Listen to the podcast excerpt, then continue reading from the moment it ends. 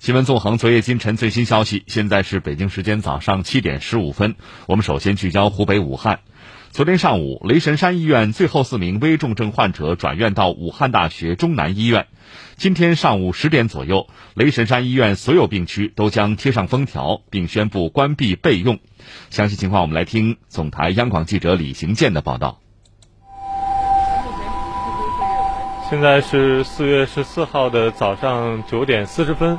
呃，刚刚呢，救护车是搭载雷神山医院最后的四名危重症患者呢，驶离了雷神山医院，转院到了武汉中南医院。上午十一点，四名患者被顺利转运至武汉大学中南医院，雷神山医院患者清零。武汉大学中南医院副院长、武汉雷神山医院副院长袁玉峰介绍，最后四名患者中有三人年龄在七十岁以上，最高龄患者超过八十岁，在雷神山医院 ICU 治疗均已超过一个月。从雷神山医院出院前，四名患者新冠肺炎病毒检测已全部转阴。呃，从我们呃临床的资料来看，他们早就是呃阴性的病人了。我看了一下，他们做了呃咽拭子、肛拭子、鼻拭子，最短的呢也有两周，最长的有转转阴经六周了啊。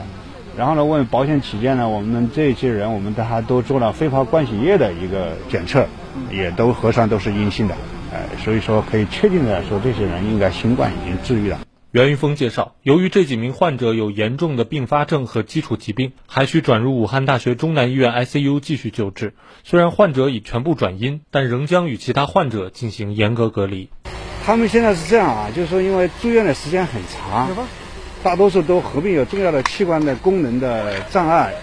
所以后续的这些器官功能的呃维护，这是一个重点。第二个呢，我们也就是因为他们长期在。ICU 呃卧床啊，呃用呼吸机啊，所以合并有细菌的感染，甚至耐药性的感染，这种也是会对他的造成影响的一个很重要的因素。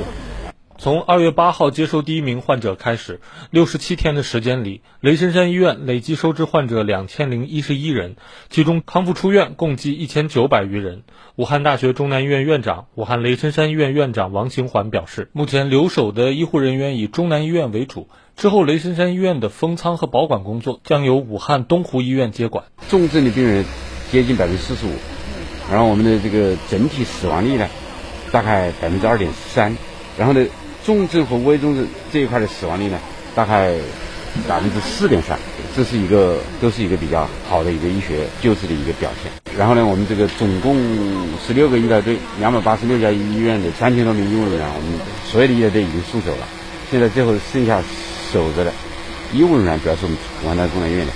我们就可以全部撤离。站在刚刚送走最后一批患者的雷神山医院一号门门口。武汉东湖医院医生、雷神山医院医务管理部医务处陶全回忆起了二月八号晚上收治第一批患者时的情景。八号晚上七点五十八分，啊，对于我来说是最难忘的一次。啊，我们前期做了大量的工作，就是要让他能够尽早的收治病人。嗯，就那天晚上我们站在这里，看到第一个救护车进院门，看到第一个病人就从 A 道上里下进病房的时候，那一刻我是非常非常的激动。整整的八点。我当时都在看表，一千六百张床位，三十二个病区，每一个任务按小时计算并且完成，觉得总算是把自己的第一步任务给做完整了。到后来又收三个病人，我们是开一个病区就保证把一个病区的病人收满，因为那个时候床位是非常的紧张，连山医院非常的重要。陶全表示，目前雷神山医院正在进行物资整理工作，医院封仓保管工作仍需要专业的医疗团队完成。今天对于我们来说的话，又是一个标志性的一天，因为他是最后一个病人出去，所以我们都到现场来，也是高兴。准备的话，我们从昨天就开始，各种医疗的方案都已经制定了，应急的方案确保没有问题，都已经反复的审验，已经做好了，大家都可以松口气了。我还是松不了，要仿小汤山的模式吧。到时候小汤山运营完了之后，也是一个封存保管的状态，也是需要医疗医疗团队来接手做后续的工作。据了解，雷神山医院将于四月十五号进行清理消杀，所有病区都将贴上封条，并宣布关闭备用。疫情期间，武汉市医疗系统承受了巨大压力，也积累了大量的救治经验。昨天下午的湖北省新冠肺炎疫情防控指挥部发布会介绍，这些经验已经同国内外医疗机构进行共享，为助力各国共同抗击疫情做出了积极贡献。请听湖北台记者李丹琼、杨晓的报道。疫情期间，华中科技大学同济医学院附属同济医院是集中收治重症病人最多的定点医院，在重症救治方面取得的经验备受关注。三月十号，国务院应对新冠病毒肺炎疫情联防联控机制医疗救治组发文，要求在湖北推广同济光谷经验。对此，华中科技大学常务副校长、附属同济医院党委副书记、院长王伟表示：“和死神抢时间，同济尖刀连重症救治团队立了大功。在这次疫情中。”许多新冠肺炎重症患者伴有多器官损害和基础疾病，通过疑难和死亡病例分析发现，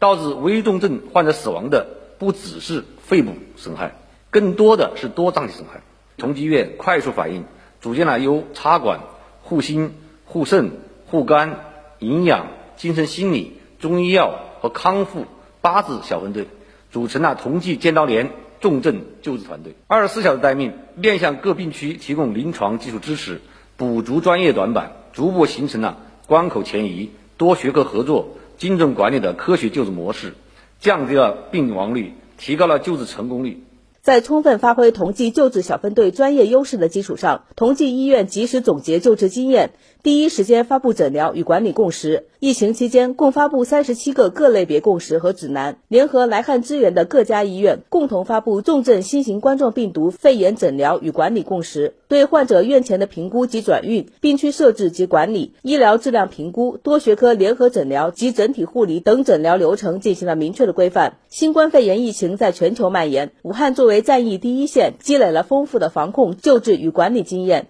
为助力各国共同抗击疫情做出了积极贡献。华中科技大学同济医学院附属协和医院院长胡玉介绍，目前以协和医院为主场，已经开展了十八场视频会议，分别与美国、德国、荷兰、瑞士、意大利等欧美以及非洲三十二个国家进行了抗疫经验交流。在德国出现新冠肺炎流行的时刻，德国杜伊斯堡艾森大学邀请我们从重症患者的救治到无症状感染病人的管理等多个问题。进行了全面交流。四月一号，协和医院还与美国布朗大学、Lifespan 医疗集团在医院管理、方舱医院建设等方面进行了经验的充分分享。四月十一号，协和医院与来自中东、非洲、欧洲及“一带一路”沿线国家在内的二十四个国家的医疗机构及相关的医护人员进行了视频交流，并通过线上平台全球实时直播。对公众较为关心的无症状感染者传染性有多高的问题，发布会上，湖北省医疗救治组专家、华中科技大学同济医学院附属协和医院呼吸与危重症科副主任张建初作出回应。三月二十三日到四月十日，我市报告的新增无症状感染者共四百四十七例，其中有一例本地感染者转为确诊，临床分型为普通型，现在医疗机构隔离治疗。病情稳定，由此可见呢，无症状感染者的传染性是比较弱的，而且目前发现的无症状感染者均已进行了隔离观察。只要我们注意个人防护，勤洗手、戴口罩、常通风消毒、分餐制、保持安全社交距离一到两米，就可有效防止感染的传播。